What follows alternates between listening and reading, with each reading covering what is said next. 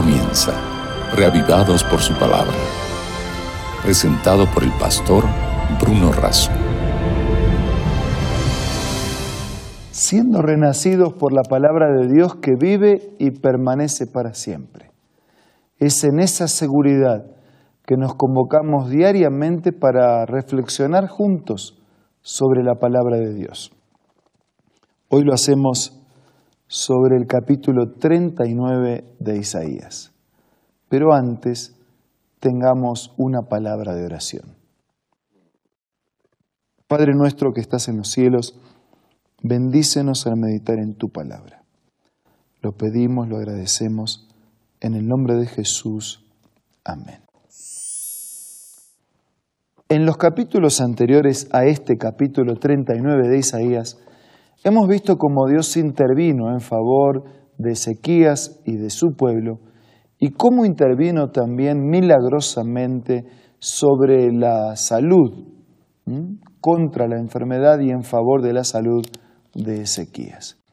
Pero lamentablemente, como ocurre muchas veces con muchas personas, incluyendo nosotros, destinatarios del amor, de la misericordia, de la bondad, de la protección, de las promesas, de los milagros de Dios, no siempre retribuimos con gratitud o con una conducta acorde a la manifestación del milagro o de la gracia concedida.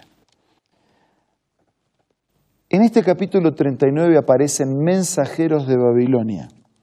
En aquel tiempo Merodac, Baladán, hijo de Baladán, rey de Babilonia, enviaron cartas y un regalo a Ezequías porque supo que había estado enfermo y que se había recuperado. Ezequías se alegró al recibir esto y les mostró a los mensajeros todos sus tesoros, la plata, el oro, las especies, el aceite fino, todo su arsenal y todo lo que había en ellos. No hubo nada en su palacio ni en todo su reino que Ezequías no les mostrara. Quiere decir que pudiendo aprovechar la oportunidad de hablar de aquel Dios que lo habría librado de los enemigos, de aquel Dios que le había milagrosamente conservado la salud y alargado su vida, en lugar de dar testimonio de la acción de Dios, lo que él hace es mostrar sus bienes, sus tesoros, ¿eh? con soberbia mostrar sus propiedades, sus bienes, sus recursos materiales. Versículo 3. Entonces el profeta Isaías fue a ver al rey Ezequías y le preguntó, ¿y esos hombres qué decían? ¿De dónde vinieron? ¿Para qué vinieron? ¿Qué fueron a ver en tu palacio?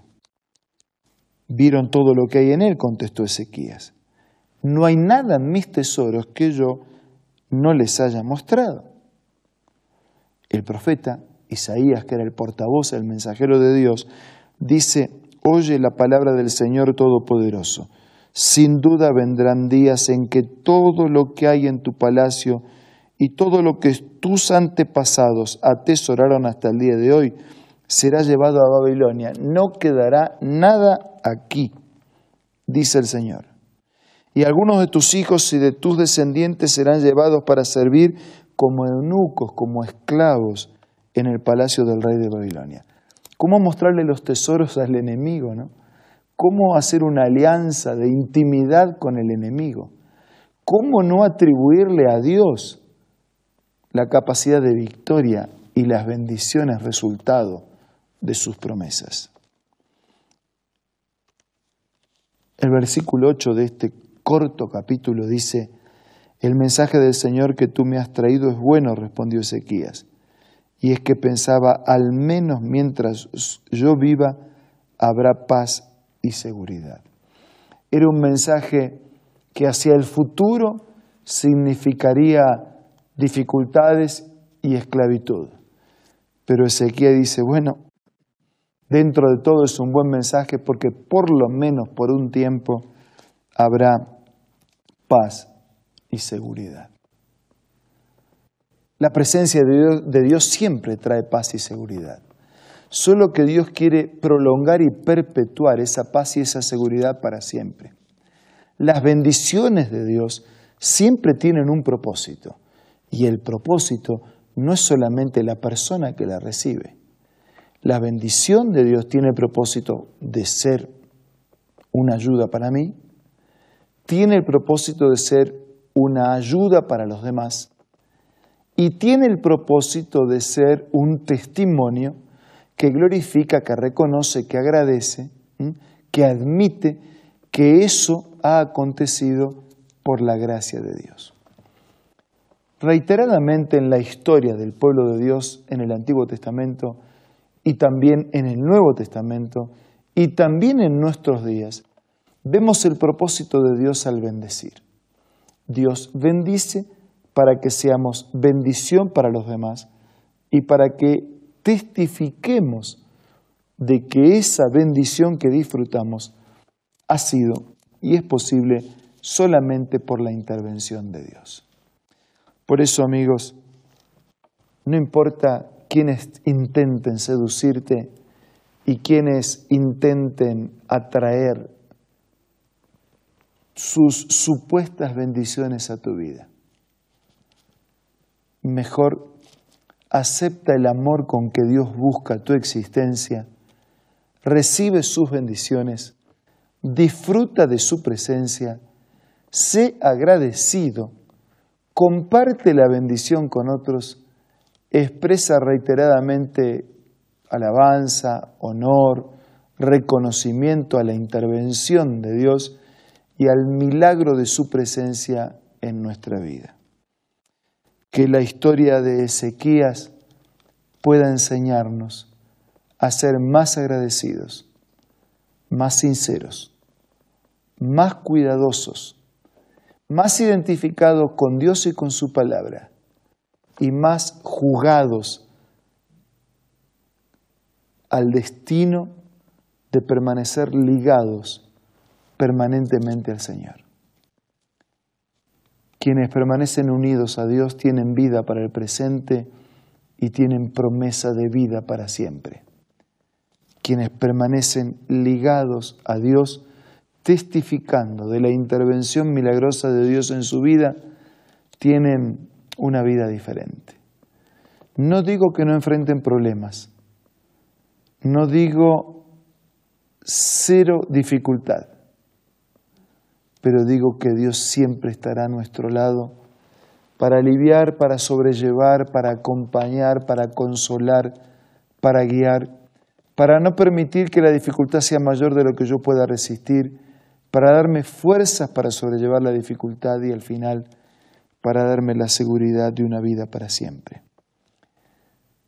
Si usted necesita algún material adicional que amplíe estos temas, entre en contacto con nosotros. Si usted necesita una Biblia para poder estudiarla de manera personal y guías que le ayuden a estudiarla por temas, recuerde que estamos a disposición. Pero por sobre todo, recuerde que el Dios Supremo, único y verdadero del universo, está a su disposición. Cuente con Él. Deje que lo bendiga y después use la bendición para bendecir. Ahora, ahora vamos a hablar con Dios a través de la oración.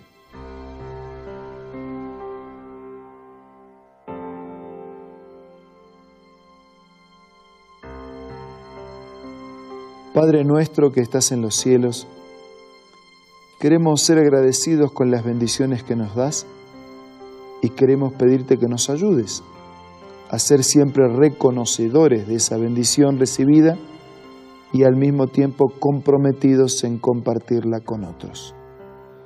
Bendice a todos nuestros amigos, danos un día especial en tu presencia. Te lo pido y te lo agradezco en el nombre de Jesús. Amén. Muchas gracias por su compañía en este día. Que usted pueda disfrutar de la compañía de Dios durante todo el día y nos reencontramos mañana para que con su ayuda y por su gracia sigamos siendo reavivados por su palabra. Esto fue Reavivados por su palabra, presentado por el pastor Bruno Razo.